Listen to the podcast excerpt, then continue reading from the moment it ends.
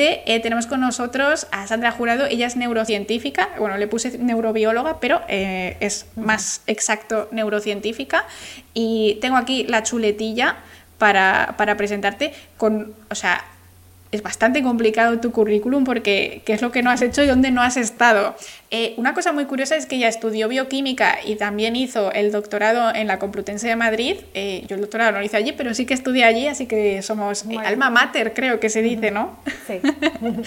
y después, pues bueno, hiciste allí el doctorado en el laboratorio de Magdalena Torres, y allí estuviste investigando los receptores de glutamato, que es pues un receptor, un receptor, un neurotransmisor, y bueno, pues los receptores y demás. Luego después hiciste eh, un, un, par de postdoctoral en, en, Estados Unidos, estuviste en Michigan, tengo por aquí, ¿no? Eh, sí, en la Universidad de Michigan. En la Universidad de Michigan, sí, en Ann Arbor. Y, luego estuviste también en Stanford, eh, nada más y nada menos, con un ganador de un premio Nobel, que eso es bastante, bastante guay. O sea, que podéis ver que, Sandra tiene un currículum, o sea, top, ¿vale? Un currículum súper, súper guay. ¿Y em, qué más tengo por aquí? Ya empezaste a estudiar más bien lo que son las sinapsis a un nivel un poco más, eh, ya no solo un receptor, que es lo que hiciste en tu, en tu PhD, sino más, eh, un poquito más ampliando tu, tu, ¿no? no solo estudiando eso en particular y mola mucho porque también empezaste a hacer cosas en 3D, eh, estudiar cosas postsinápticas. Bueno, ahora hablaremos un poquito más en, detalle de algunos de estos detalles. Y después eh, también fuiste eh, assistant professor en... lo tengo por aquí. Esto fue aquí, ¿verdad? En Stanford. Eso no, fue en Maryland. En la, Universidad de Maryland. Madre mía. Una pequeña, vamos, una, un corto periodo de assistant professor antes de pues, conseguir la plaza de, científico titular aquí, ya por fin de vuelta a España, en Alicante. Claro, es que estuviste 12 años en Estados Unidos. O sea, es una pasada. me, entretenía allí. Madre mía, madre mía. Es un ambiente realmente bueno para la ciencia. Todas las universidades en las que estuve pues tenían muchas posibilidades y sobre todo pues para mi campo de, neurociencia pues la verdad es que tienes acceso a tecnologías, a un, pues, a un ambiente que a mí en ese momento pues me encajaba muy bien y bueno, no tenía tampoco pues responsabilidades familiares, así que realmente pues Estados Unidos es, un lugar que realmente para hacer un postdoc y para hacer ciencia pues es, es fantástico. Wow, 12 años es bastante. ¿Y siempre quisiste volver a España? ¿Siempre tuviste el, ese gol de, de, ser pues PI, ¿no? de ser científica titular aquí en el CSIC o eso fue algo que te fue surgiendo con el tiempo o algo así? Bueno, eh, una vez que te vas, eh, al principio piensas que seguramente cumplirás el tiempo de la beca, que en mi caso fue una beca del Ministerio de dos años, y bueno, pues piensas que, no sé, por algún motivo en dos años te va a dar tiempo a hacer todo, evidentemente no es así, entonces Em, ya una vez cuando estás y ha pasado el tiempo, eh, ves todas las oportunidades que tienes, entonces esa idea de volverte inmediatamente a España un poco como que pues la abandonas, ¿no? porque realmente si estás a gusto, pues es un, es un buen ambiente para hacer ciencia y hacer lo que te gusta. La Vuelta a España pues fue un poco de sorpresa porque yo la verdad es que sí que quería ser eh, jefe de laboratorio, tener mi propio laboratorio, un poco pues para desarrollar mis propias ideas, pero tampoco me importaba mucho si eso tenía que ser en España, en Estados Unidos o, bueno, o en Europa. Es eh, suerte que en un momento dado, cuando empezó a recuperarse un poco la situación en España, y empezaron a salir plazas de nuevo, pues eh, me presenté a una un poco eh, medio por probar y la verdad es que salió muy bien y de ahí ya dije, bueno, pues evidentemente en España sí que, sí que me gustaría volver en algún momento y por qué no ahora. Pero si no me hubiera salido, creo que también hubiera quedado en Estados Unidos y, y bueno, pues a lo mejor un poco más adelante haber probado otra vez, pero en ese momento me dio la sensación de que no lo podía dejar pasar. Qué bien, y te salió muy bien, enhorabuena, porque además, pues eh, en, tu instituto y en tu grupo, pues también hacéis cosas eh, muy, muy curiosas, que hacéis cosas así muy variadas. Si quieres, nos puedes hacer un resumen de a lo mejor eh, las cositas que estudiáis así por encima para que vean que no solo hacéis una cosa, o sea que yo he visto que tenéis cosas muy variadas y muy interesantes. Sí, intentamos abarcar bastantes aspectos, como has comentado antes. Mi línea de investigación desde siempre ha estado focalizada en intentar entender pues cómo se transmite la información en el cerebro, ¿no? a través de los neurotransmisores que pues, facilitan la comunicación entre las neuronas. Y eso, pues, eh, gran parte del cerebro pasa a nivel de los contactos sinápticos, que básicamente pues, una neurona libera un neurotransmisor y la siguiente neurona, la que llamamos la neurona postsináptica, lo recibe a través de, de los receptores. Entonces, durante mis años de postdoc, principalmente, yo estudié cómo este proceso de pasar la información de un lado a otro no siempre es igual, no siempre es uno a uno, sino que puede ser plástico y puede cambiar y las conexiones entre estas neuronas ah, pueden eh, reforzarse o potenciarse o pueden disminuirse y estos procesos pues están bastante relacionados con los procesos de aprendizaje y memoria. Y son procesos que llamamos de plasticidad sináptica. Y bueno, este tipo de trabajo es el que he realizado durante muchos años.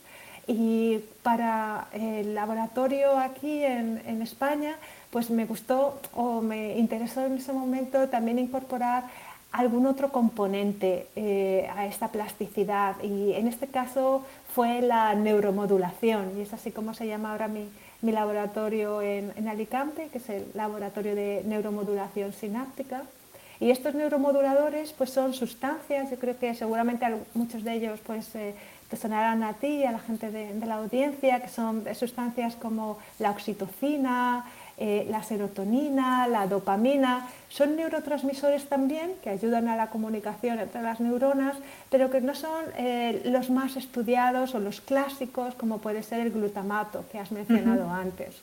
Entonces, lo que nosotros estamos intentando entender es cómo estas sustancias moduladoras, en nuestro caso principalmente la oxitocina, modula eh, la transmisión sináptica, la plasticidad sináptica, e intentamos entender cómo se forma el circuito, eh, si las alteraciones en la formación de este circuito pueden estar relacionadas a lo mejor con la aparición de enfermedades del neurodesarrollo, como puede ser el autismo, que parece que en este caso la oxitocina está bastante relacionada con eh, los comportamientos sociales, el comportamiento maternal y eh, alteraciones en este sistema pues, podían eh, dar lugar a la aparición de estas enfermedades o trastornos sociales.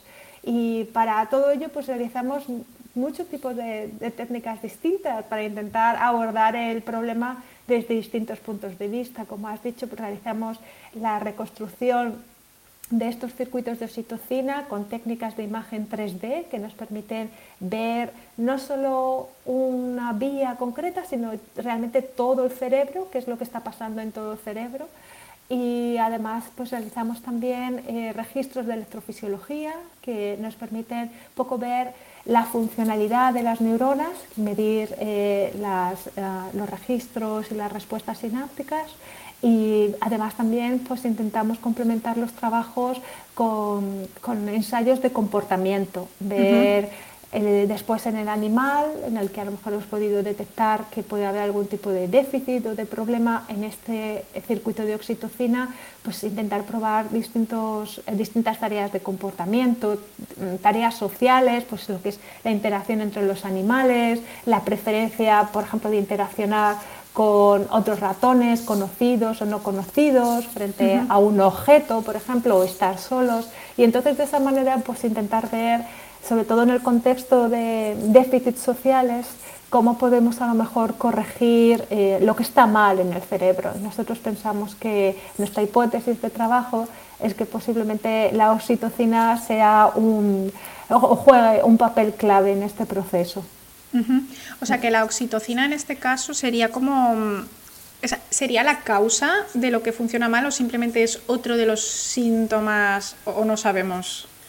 Bueno, todavía no sabemos lo que sí, hasta ahora lo que se ha relacionado es un papel bastante prominente de la oxitocina, además del más conocido y más popular, que sería en la inducción del, eh, parto y en la inducción de, la, lactancia. Eh, en el cerebro, eh, la oxitocina parece que tiene un efecto ansiolítico, reduce el estrés y además también parece ser que es un neuromodulador prosocial en el sentido en el que afectaría a distintos aspectos del comportamiento social de una manera positiva para formar a lo mejor relaciones, eh, bonding um, y en general a lo mejor eh, se la ha también em, relacionado con efectos relacionados con la empatía, con eh, este tipo de, interacciones que podemos considerar positivas. Y sobre todo lo que sería la eh, el estímulo a interaccionar eh, socialmente. Así que la hipótesis sería que cuando algo va mal en este sistema o en esta comunicación que está modulada por la oxitocina, ya bien porque haya un defecto en el circuito, en las conexiones, un menor número de células o algún tipo de alteración que pueda suceder, que pueda suceder durante el desarrollo, pues eh, que estos animales puedan tener efectos en, el comportamiento social, de, muy diversos.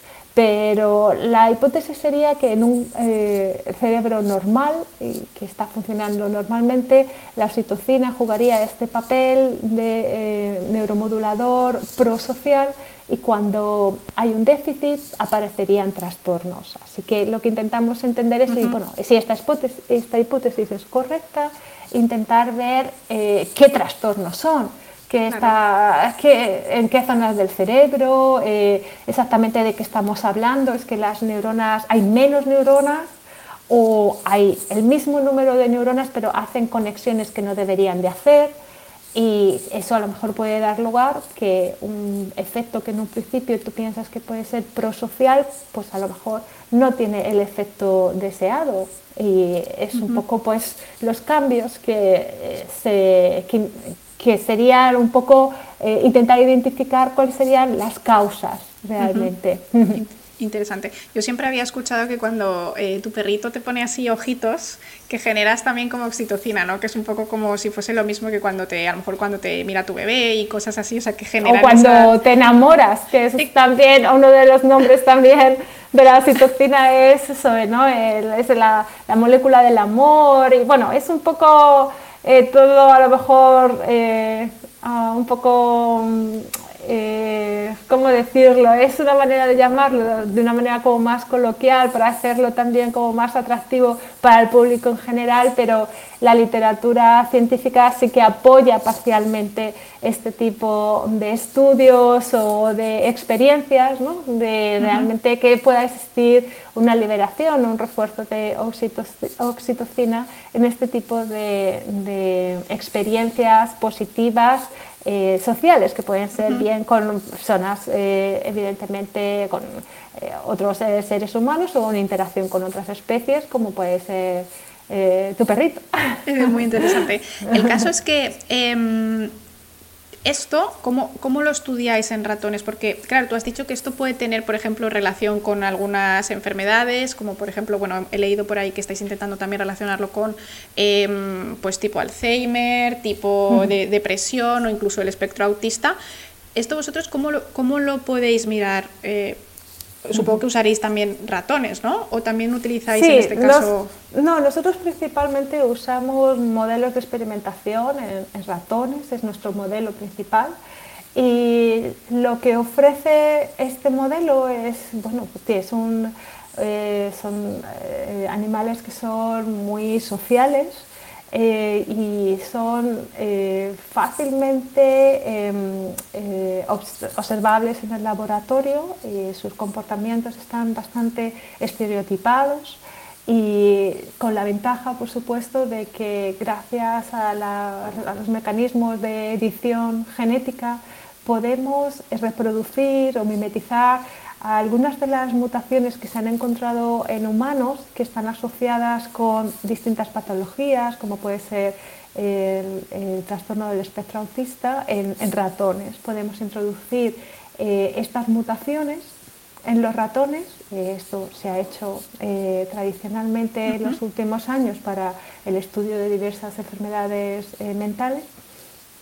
Y con esos modelos eh, lo que podemos es eh, comparar cómo se comportan animales control, los animales eh, wild type que llamamos, frente al comportamiento de estos animales mutantes.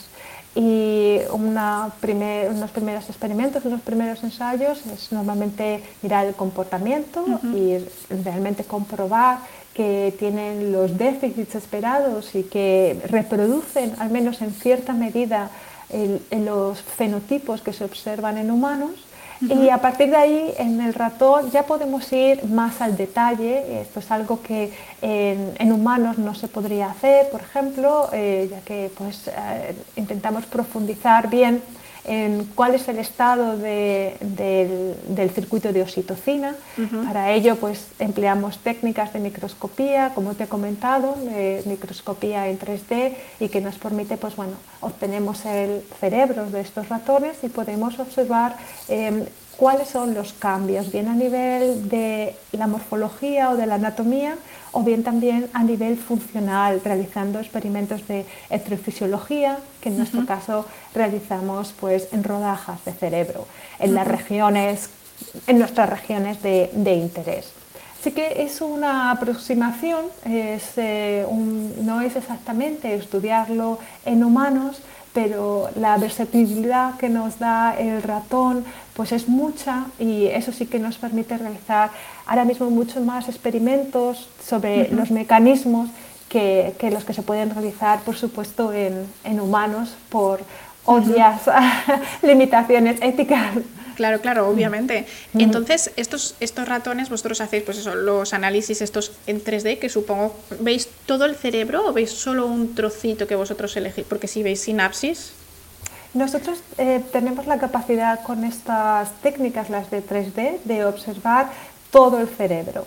Son técnicas que en ese sentido no son muy buenas para mirar sinapsis y cuando miramos sinapsis pasamos a otras técnicas de, microscopía que ya en, ese, en esas otras técnicas más basadas en microscopía eh, confocal, más tradicional o de dos fotones, ya ahí sí que nos centramos en un área concreta donde vemos un trocito pequeño y, en este caso estamos ya totalmente focalizados a ver una sinapsis. Y eh, en este sentido lo que buscamos es lo que tú has dicho, ya mucho más detalle, mucha más resolución para ver solo los contactos eh, frente a cuando usamos las técnicas de 3D en donde lo que queremos tener es una visión más general. Porque si vemos, por ejemplo, en, las imágenes más generales que ya vemos algún cambio, alguna alteración muy obvia en alguna región, ya sí que podemos ir con más detalle a esa sinapsis. Entiendo, es como un mapa más general. Un mapa más general, sí. Para buscar cuál es la zona más afectada en esa mutación o en ese modelo de ratón. Entonces, estos modelos de ratón, por ejemplo, pues a lo mejor los que tienen Alzheimer o los que eh, están en el espectro autista, no sé si en ratones también se puede hablar de espectro, pero, eh, por ejemplo, ¿qué, tipo de comportamientos, porque has dicho que tenéis, además de, pues eso, de la genética y de la pues, eh, microscopía, tenéis test de comportamiento o cognitivos y eso. ¿Qué hacéis, por ejemplo? ¿Cuáles pueden ser algunos ejemplos que podéis buscar para ver síntomas, entre comillas. Sí, los, eh, los, ensayos de comportamiento social pueden ir desde lo más simple que te puedas imaginar, que es básicamente dejar el ratón eh, experimental, el que tú quieres, eh, el que tiene la mutación, en una caja con otros ratones y observar, medir el tiempo en el que este animal eh, interacciona con otros animales o el tipo de interacción que tiene, si es una interacción positiva de contacto o si es una interacción agresiva.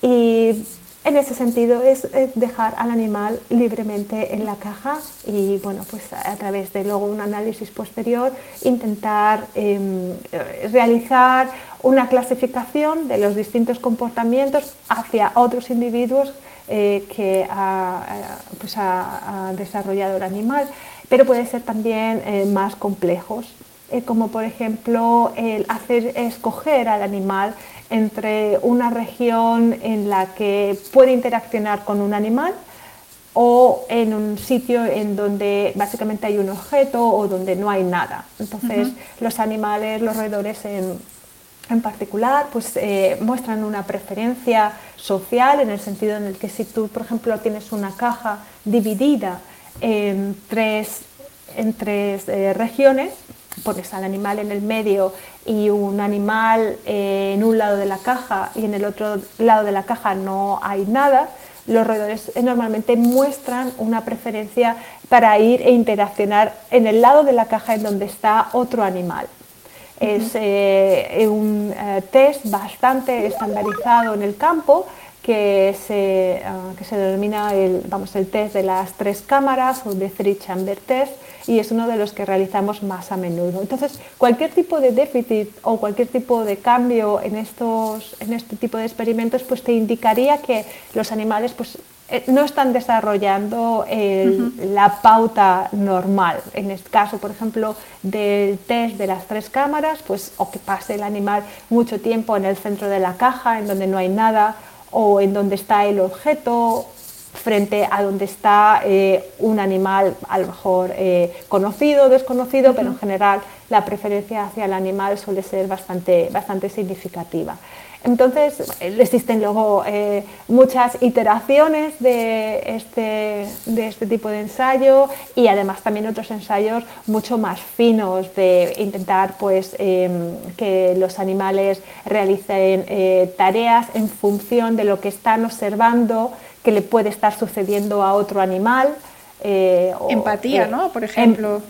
Exactamente, ese tipo de ensayos que ya forman parte ah, de un nivel de complejidad que vamos ahora mismo nosotros en nuestro laboratorio no tenemos, pero que en algún momento sí que nos gustaría poder llegar a realizar. Aunque, bueno, ya te digo que el modelo del ratón es un poco complicado porque aunque son animales eh, sociales, eh, no son los más sociales de entre los roedores y mm, eh, la empatía creo que no, no, es su fuerte. Pero otros modelos sí, que, sí que han mostrado ser un buen, o al menos eh, tener más posibilidades de poder estudiar estas eh, preguntas que son más complejas. Entonces, eh, por ejemplo, en humanos tú podrías ver durante las etapas del desarrollo, ¿no? desde, desde que naces, ¿podrías medir, por ejemplo, los niveles de oxitocina en sangre y eso hacer una correlación con, supongo que los niveles de oxitocina que hay en el cerebro y ver si es distinto pues, de un grupo a, un grupo control, por ejemplo. ¿Eso es algo, no sé, se ha hecho? O... Sí, no, esos estudios se han hecho y forman parte un poco de la base clínica que existe para argumentar que una bajada de oxitocina pues podría estar asociada con, pues, con estos trastornos, ¿no? por ejemplo, del espectro autista. Evidentemente, las medidas de oxitocina en el plasma mm, pues son simplemente un reflejo muy, muy, muy indirecto de lo que puede estar pasando en el cerebro. Y sobre todo porque en el cerebro la oxitocina puede tener un efecto específico en un lugar muy concreto y durante un periodo de tiempo muy corto.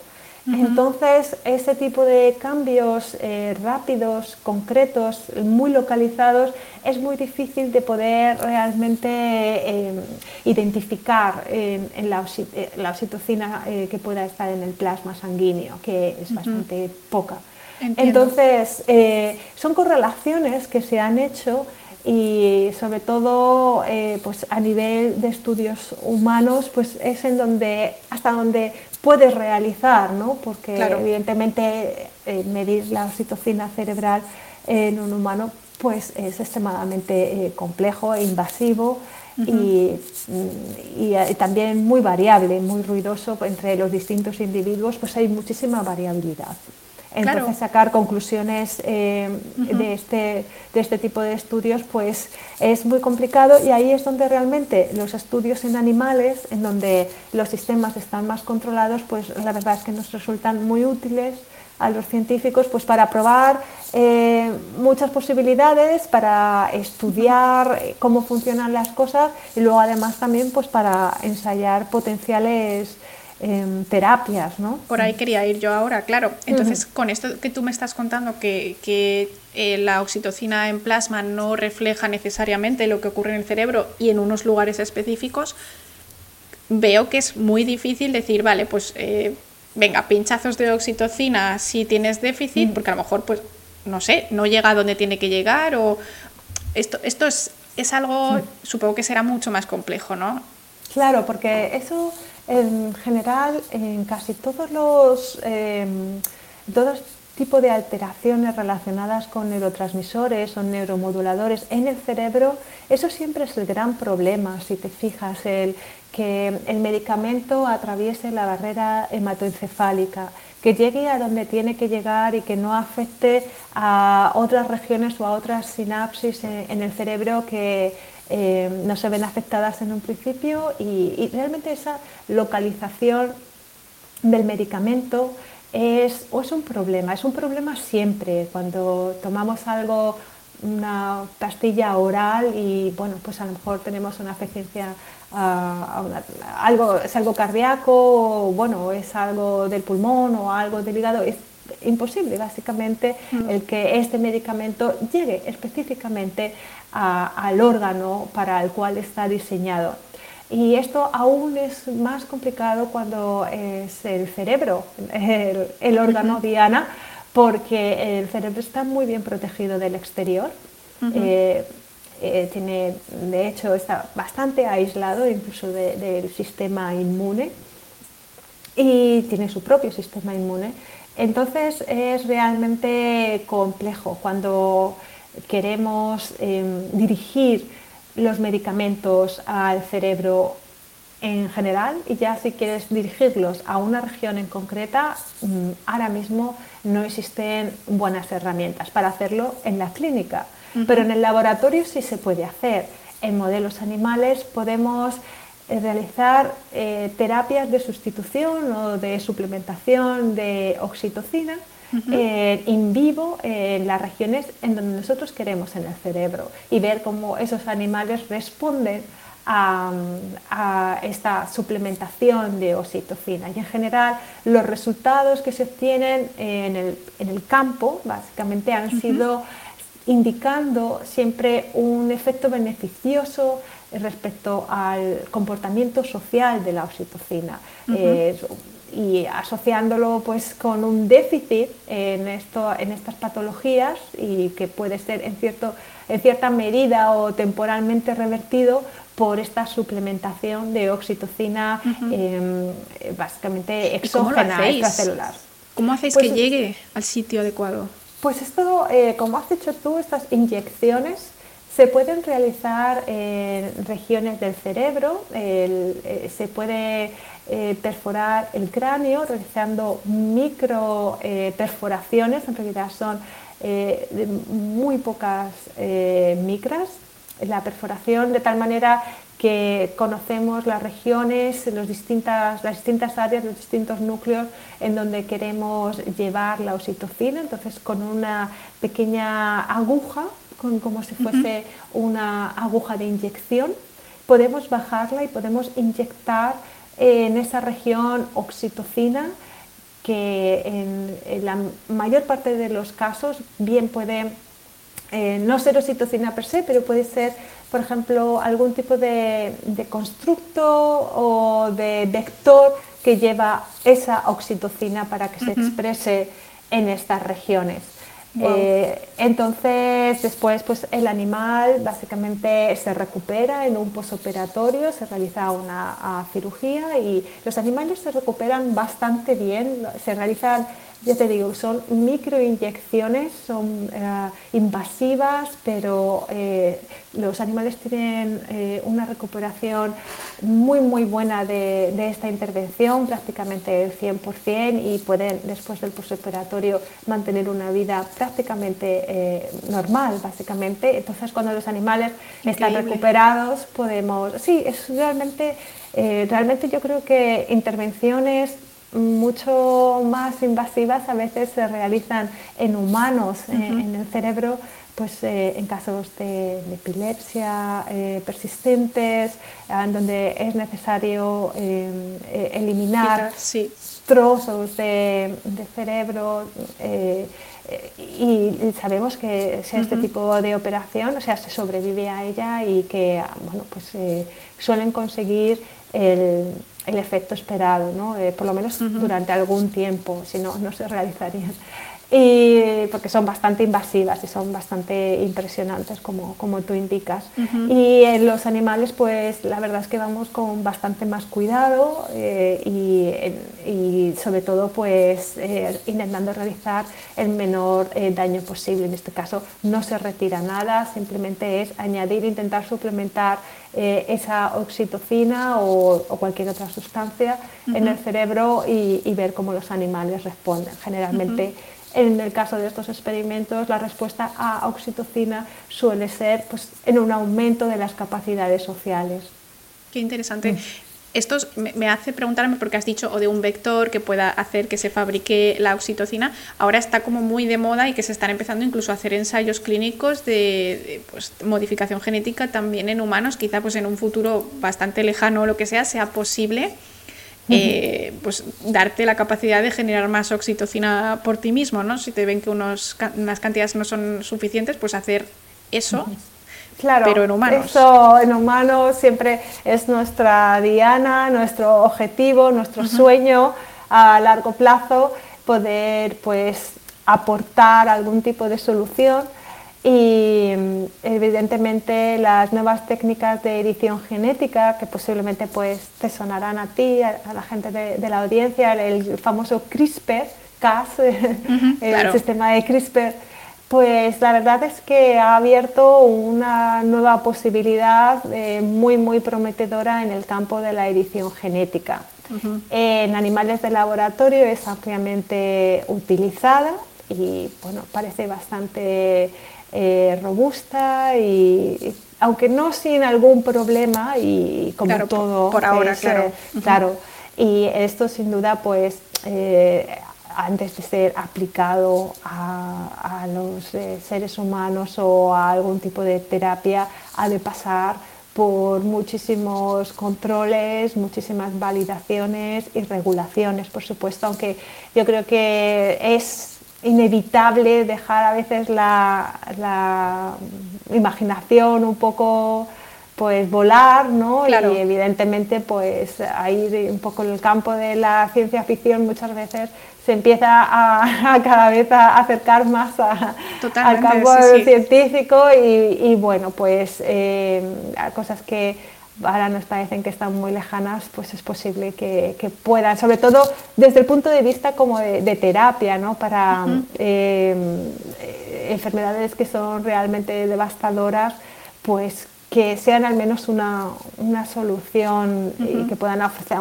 aunque sea eh, para un pequeño número de, pacientes, pero sí que, sí que creo que, que, la medicina cada vez que pretende ser más personalizada y por supuesto eh, más avanzada, pues yo creo que mira este tipo de técnicas de edición genética como los próximos, eh, la próxima frontera del, medicamento, ya no tanto la pastilla como este tipo de, de estrategias. Es que es interesante porque es lo que mm. dices tú, ya puedes tú generar tu propia oxitocina y en el lugar adecuado, ¿no? En caso de que, en, este, ejemplo, claro, entonces es, es bastante, bastante guay.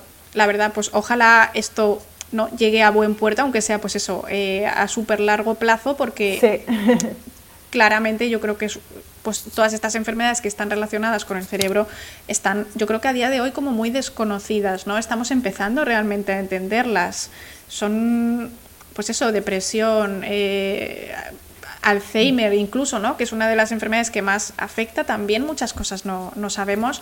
Y, también había visto, eh, bueno, me pasaste un paper que estabas, estáis trabajando también con, el sistema nasal de, de ratones, ¿no? que esto a mí me, me llamó mucho la atención porque hablabais también de una especie de cuando envejeces, ¿no? que también es lo que ocurre quizá en el en enfermedades neurodegenerativas como que se acelera, es una enfermedad de, envejecimiento acelerado del cerebro, que también estabais viendo que tenían menos relación social, ¿no? Este, este modelo de ratón, justo por eh, que había un problema también en este órgano. Si quieres, resúmenos un poquito esto, porque es curioso. Sí, bueno, claro, nosotros, eh, como te comentaba, pues intentamos mirar bastante el comportamiento social y en ratones lo que no podemos obviar es que el principal, el principal fuente, una de las principales fuentes de información en el ratón es el, son eh, las señales olfativas. Eh, que por cierto, incluso mucho más que la visual. ¿Nosotros no, no podemos oler feromonas los humanos o sí? Es muy controvertida esa pregunta, fíjate, porque incluso aunque está descrito un órgano nasal en el humano, se considera como algo vestigial algo como que nos ha quedado ahí un poco como las muelas del juicio. Ah, vale, vale. o el apéndice, un poco como que ya no le tenemos, no tiene una función eh, como se piensa que podía, o que tiene ¿no? en otros mamíferos y que lo conservamos de una manera vestigial. Pero esto es bastante controvertido, es es un debate que ha estado en el campo desde hace bastante tiempo y bueno, yo creo que por ejemplo en la publicidad o en las películas eh, muchas veces lo de las feromonas y todo esto pues se sigue usando como que evidentemente esto de alguna manera puede hacer eh, una predilección por una persona u otra persona o bueno, sin duda ahí el sistema olfativo al completo seguramente tendrá que ser determinante, ¿no? Entonces, bueno... Cuidado con, el, con, el, este que, nos, que lo escuchamos, o sea, tienes el micro aquí y estamos oyendo cuando lo tocas, perdona. Me roza, sí, aquí. Sí, sí, ya está, ya está, así. Vale. Entonces, eh, nada, nada, no te preocupes, eh, cosas del directo. Eh, cuando estáis estudiando esto en ratones, veis que obviamente esto también tiene una, bueno, es un órgano que tiene, es para interacciones sociales, ¿no? Porque ellos sí que lo utilizan para relacionarse. Exacto, para realmente para los ratones es fundamental el que esta información, esta información feromonal es algo que, por supuesto, no hay nada de controversia en, este modelo. Así que como es nuestro modelo, pues quisimos entender un poco mejor eh, qué es lo que estaba sucediendo en, los animales envejecidos, porque habíamos observado que había una reducción bastante significativa de la interacción social.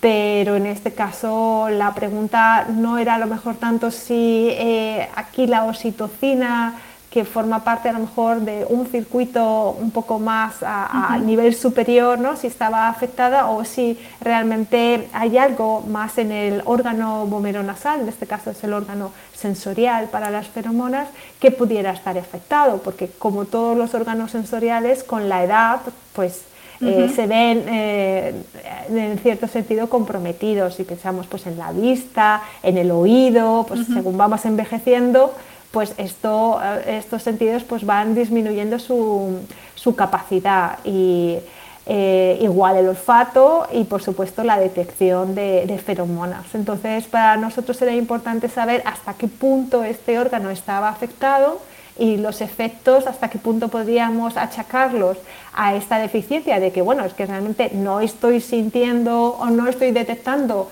las señales o si realmente es un efecto más a un nivel más superior de que es que no quiero interaccionar y tengo un déficit y me he vuelto más antisocial, por así decirlo. Entonces realizamos estos ensayos y determinamos que hay una gran parte que se debe, por supuesto, al, a la, baja, la bajada en cierto sentido de la función, ¿no? la disminución de la función del órgano nasal que se ve comprometido en los animales envejecidos naturalmente, pero aún más en un modelo de Alzheimer, en un modelo animal de Alzheimer, y aún así, bueno, pues eh, queda todavía algo de, espacio para no solamente lo que es la parte del procesamiento de, las feromonas, sino además también de procesamientos superiores, eh, que sería pues un poco más relacionados con el, aspecto de, recompensa de eh, tener esta interacción, de la memoria social,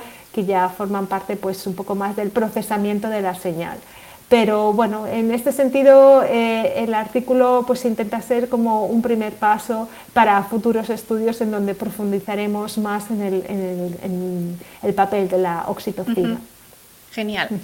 Pues yo creo que hemos dado así un repaso súper interesante de lo que es el, ¿no? el, el, cómo afectan cositas tan chiquititas, ¿no? Como pues eso, la oxitocina, en algo tan grande como puede ser pues, el comportamiento. Pero yo quería aprovechar eh, ya que estamos en una semana pues muy, ¿no? muy reivindicativa por parte de, nosotras las científicas, la semana del 11F, pues eh, ya que hemos hablado un poquito de ciencia y demás, yo quería preguntarte un poco, eh, pues a lo mejor, cómo te sientes tú al ser, eh, si te sientes a lo mejor no tan bien representada, ¿no? o tú no te has sentido muy bien representada a la hora de ir creciendo, ¿cuál es, no sé, qué importancia crees que tiene tú crees tú que tiene esta semana el 11F, ¿no? el, día, mm. el, día de la Niña y la Mujer en la Ciencia, y, si hay que seguir eh, pues dando caña o no, porque es verdad que mucha gente dice, no, ya, ya hay científicas, ya, ya no, hay que seguir luchando. científicas, sí, es verdad que yo creo que se mandan a veces mensajes un poco que pueden ser eh, contradictorios, porque la verdad es que en las noticias, en los medios, eh, em, siempre se resalta, por ejemplo, el alto número de mujeres en carreras de biomedicina y eso es cierto. Eh,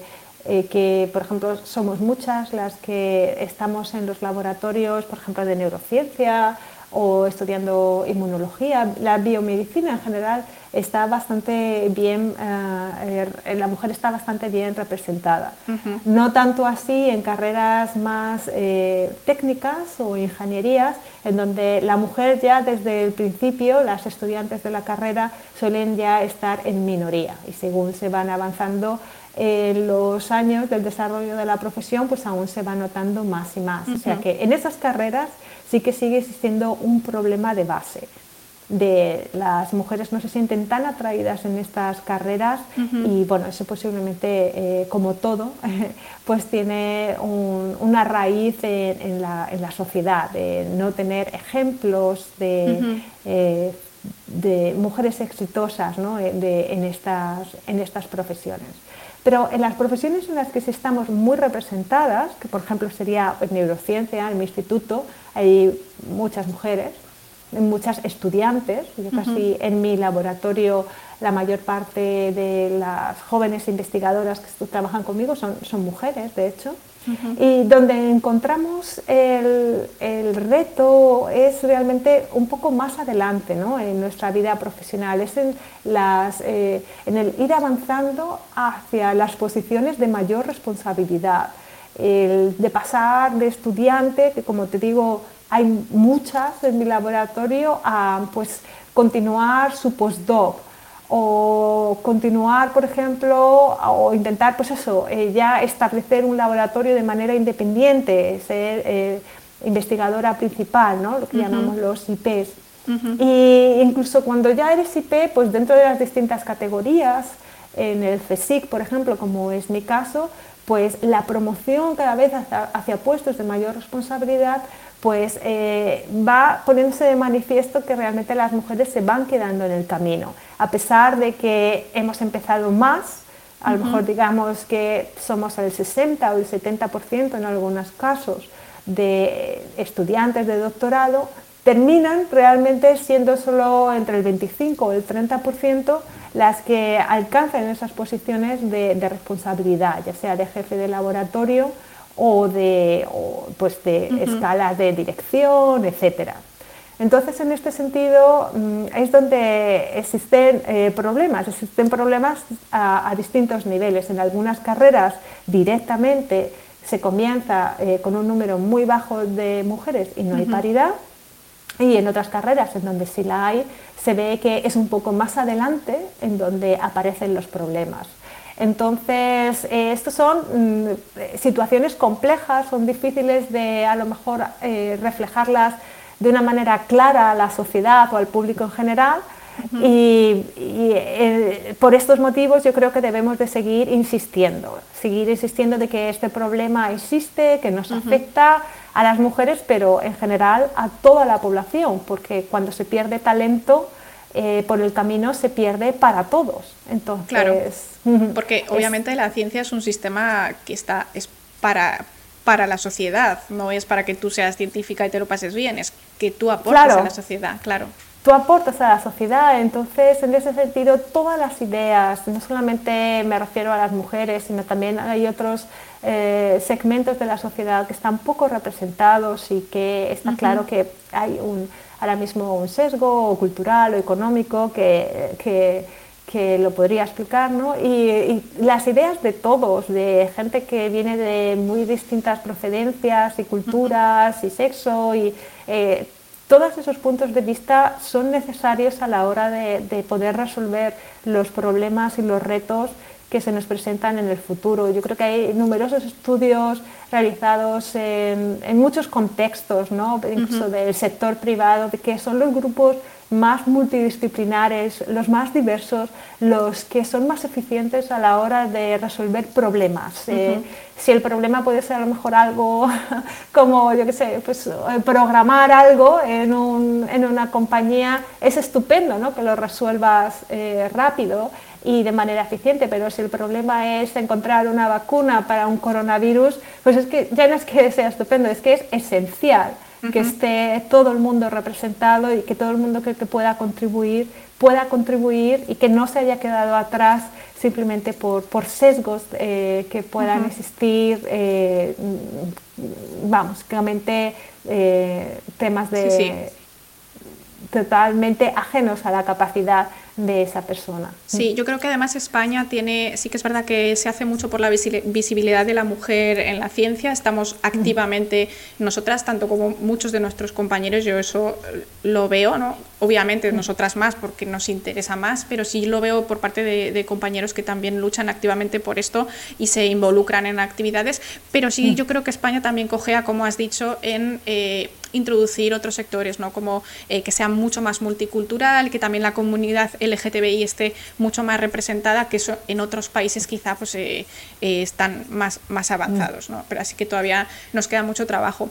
Y tú has tenido, em, es que yo creo realmente que en el tema de, la, de las biociencias no, no tener a lo mejor como ¿no? una figura no es tan relevante porque como dices tú hay muchas más mujeres que acaban haciendo, haciendo la carrera pero después no para seguir creciendo eh, tu directora de tesis sí que fue una mujer pero luego tú has estado en laboratorios dirigidos por hombres em, ¿has, sentido como la falta quizá de algún referente más eh, arriba en la, en la escala o tú has visto que eso no te ha afectado?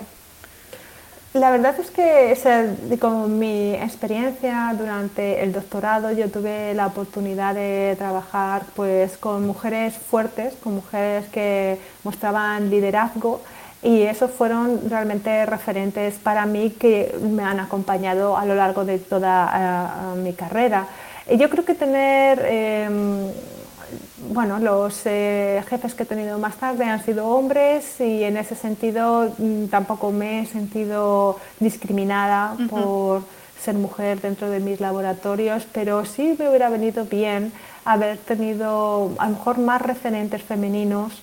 Yo creo que siempre, más allá de Marie Curie, que la usamos siempre como referente, eh, pero sí que yo creo que esas cosas... Eh, ayudan a inspirarte y bueno, yo creo que está siempre bien poder leer sobre pues, biografías ¿no? de mujeres que, que, sí que han pasado a lo mejor antes, ¿no? antes que nosotras, por muchos retos, por muchas dificultades, intentando mantener un poco su, su sueño vivo de ser científicas y mujeres y madres y esposas en su, en su época.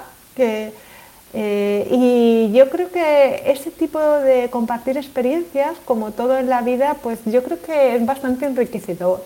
y saber pues que estas maravillosas mujeres que han conseguido el premio Nobel en las distintas categorías, no solo de biomedicina, pues eh, no nacieron sabiendo y que han tenido dificultades y dificultades para conciliar y cómo lo han hecho y aprender. Yo creo que creo que eh, cuanto más visibilidad le podamos dar a, las vidas de estas personas, pues eh, yo creo que nos ayuda a todas y además a, conocer, a también un poco hacer un poco de arqueología, intentar Em, rescatar también el nombre y el trabajo de las que quedaron un poco olvidadas también. Y no, que no realmente insistir de una manera eh, negativa sobre ello, diciendo, um, mirar ¿no? estas injusticias, sino simplemente poner en valor el, trabajo que se ha hecho eh, y, y, realmente pues eh, cada una de nosotras, según nuestra disciplina, escoger a nuestra heroína y, la verdad es que inspirarnos en ella. Sí, yo creo que, que, tiene valor.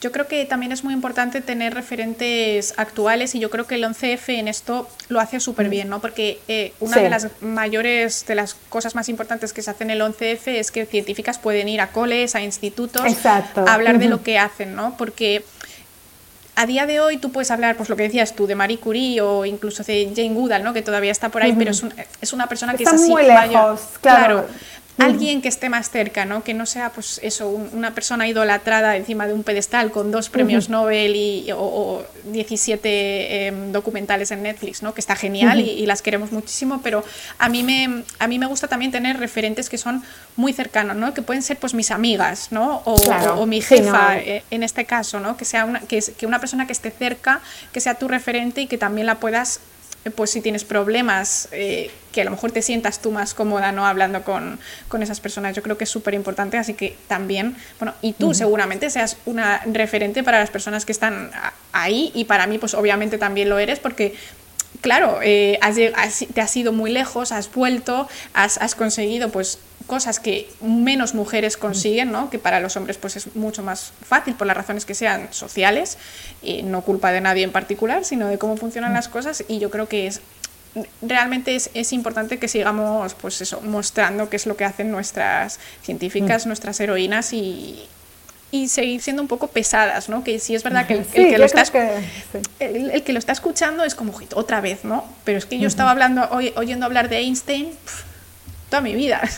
quiero oír hablar de eh, otras. Claro, no, sí, y la verdad es que Einstein, por supuesto, eh, que se hable todo lo que se tenga que hablar, porque no hay duda de, su contribución, pero como dices tú, también de otras, eh, de otras contribuciones que han podido venir pues, de otros sectores, y entonces, pues eso yo creo que ya en pleno, bien metidos en el siglo XXI, pues ya toca. Dice, a ver, nos pregunta, eh, teniendo en cuenta que más de la mitad del mundo académico de alto nivel es femenino, ¿estamos ante un cambio de tendencia que va a crear un nuevo corte de desigualdad? Yo no creo que la mitad del mundo académico de alto nivel sean mujeres, ¿no? Que yo sepa. Ese es el problema realmente. Depende, habría que ver eh, exactamente de qué sector eh, viene esta pregunta, que a lo mejor, evidentemente, el nivel académico o los puestos de responsabilidad, más a nivel, estamos hablando de catedráticas o de profesoras de investigación, que sería el nivel de catedrático eh, equivalente en el CSIC, ahora mismo en España está en torno al 25-30%, así que aún está lejos de alcanzarse esa paridad. Eh, en general, pero eh, es posible que a lo mejor yo desconozca que haya algún sector del conocimiento, algún área en donde el 50% sea el 50% al mayor nivel. Sí. Y en ese sentido, eh, ese es el objetivo, ¿no? que realmente intentar pues, alcanzar esta paridad por méritos propios, no regalada, por supuesto, claro. y que em, este, esta mayor representación femenina termine traduciéndose pues en, una, en, un mayor reconocimiento, en una mayor visibilidad, porque también se empiezan a obtener los premios, se empiezan a obtener la atención de los medios, eh, porque los trabajos así lo merecen. Entonces la idea es siempre ir hacia eh, un sistema lo más eh, equitativo posible y no generar con la llegada o una mayor incorporación de la mujer otra desigualdad que realmente no sé muy bien a lo que se refiere en la... No, la pregunta. ya sé que hay este tipo de cosas generan también un poco de de odio, ¿no? Porque parece que estamos intentando luchar contra ellos, entonces muchas veces los comentarios tienen un poco de... Pero no es así, ¿no? Pero yo quería decir que incluso aunque se consiga llegar a, esa supuesta paridad de 50%, hay, eh, hay casos en los que se ha visto que las mujeres, aunque sean la mitad, ¿no? Creo que esto pasó en el, no sé si en el MIT o en una de las eh, grandes universidades, que se veía claramente que a las mujeres con el mismo puesto de responsabilidad les daban laboratorios más pequeños que a los hombres. ¿no? O sea, que es que incluso ya no es llegar al sitio, es que con, una vez que llegas al sitio te traten igual que a los demás. Y eso hay que seguir también. Eh, sí, la, la, idea es eso, si tú has hecho un trabajo, tú lo único que quieres es el mismo reconocimiento, no quieres generar ningún tipo de desigualdad y simplemente pues que si tú tienes ese currículum para llegar a ese tipo de, de sitio y pues básicamente que te den lo mismo, pero eh, esto parece que aún no, no es tan fácil o no, es, eh, o no es la norma en todos los sitios, pero se ha avanzado muchísimo y es verdad que la situación que tenemos ahora comparada con la de hace 10 años, la de 20 años, ha sido eh, es realmente bastante, bastante mejor. Y lo que se pretende es que gane eh, la ciencia, que gane la sociedad, que si hay alguien que es bueno, sin importar si es hombre o mujer, de verdad, es que aquí lo que se trata es de las cabezas pensantes, cuántas de ellas puedes poner eh, realmente a funcionar al máximo nivel para resolver los problemas de nuestra sociedad, los problemas que nos van a... Nos van, algunos de ellos ya sabemos que nos, que nos vamos a encontrar a la vuelta de la esquina, eh, podemos pensar en el cambio climático y en todos estos retos que tenemos a nivel eh, pues, de, clima, pero otros es que no, no, no nos los podemos ni imaginar, como nos ha pasado un poco recientemente con la pandemia. Eh, ahora ya estamos un poco más avisados de que por aquí nos pueden venir estas determinadas amenazas, pero eh, cuanta más ciencia se haga y más preparados estemos en todos los ámbitos, porque nos pueden surgir problemas por todos los lados, Exacto. pues eh, mejor será, ¿no? Entonces, cuanto más reforzados estemos, mejor será. Y en este caso, por supuesto, incorporando mujeres, hombres, eh, gente de todas las razas y en general todos los distintos estratos de la sociedad que puedan contribuir aquí con ideas originales y geniales y, y en eso en la ciencia eh, debería de ser uno de, los campos más democráticos que existieran, porque yo creo que en general es que no nos podemos permitir el lujo de perder una buena idea. Exacto, al final se trata de, mejorar la sociedad. Mm, entonces es eso, ir en, en esa con, esa, con ese espíritu, eh, por supuesto que no se pretende crear eh, una desigualdad eh, hacia un lado o hacia otro. Eso yo lo tengo muy claro y sé que las compañeras científicas, a lo mejor hay algunas otras voces que puedan usar esto mm, como un arma política y tal, pero las que estamos en ciencia lo que queremos es trabajar y que se nos reconozca. Exacto. Exacto, por supuesto. Así que, bueno, Sandra, muchísimas gracias por esta charla. Ha sido súper interesante. Hemos hablado de oxitocina, hemos hablado de ratones, hemos hablado de comportamiento, de enfermedades, eh, hemos hablado del 11F, de la importancia de tener referentes y yo creo que ha quedado muy completa Así que nada, si quieres eh, decir algo, hay algo que se te ha quedado en el tintero que te apetece que saludar a alguien. pues nada, muchísimas gracias Laura por organizar este tipo de iniciativas. Yo creo que son muy, muy buenas y muy interesantes. Y bueno, pues nada, la verdad es que me quedo un poco pues eh, eh, con muchas ganas pues de, pues de eso, de poder a lo mejor esta persona que ha hecho la pregunta, pues de poder hablar más y de, explicarle realmente eh, que, las, que las mujeres en ciencia pues estamos aquí pues para, con mucho ánimo y mucha ilusión por hacer el trabajo que hacemos y que y bueno, pues esperamos ser más en el futuro y, llegar más lejos. Y, y, bueno, y yo me, vamos, me quedo también con muy buena sensación de esta experiencia y te deseo toda la suerte del mundo. Eh, tanto en tu trabajo de investigación como en, el, en tu trabajo de fuera de la investigación, de, de divulgación.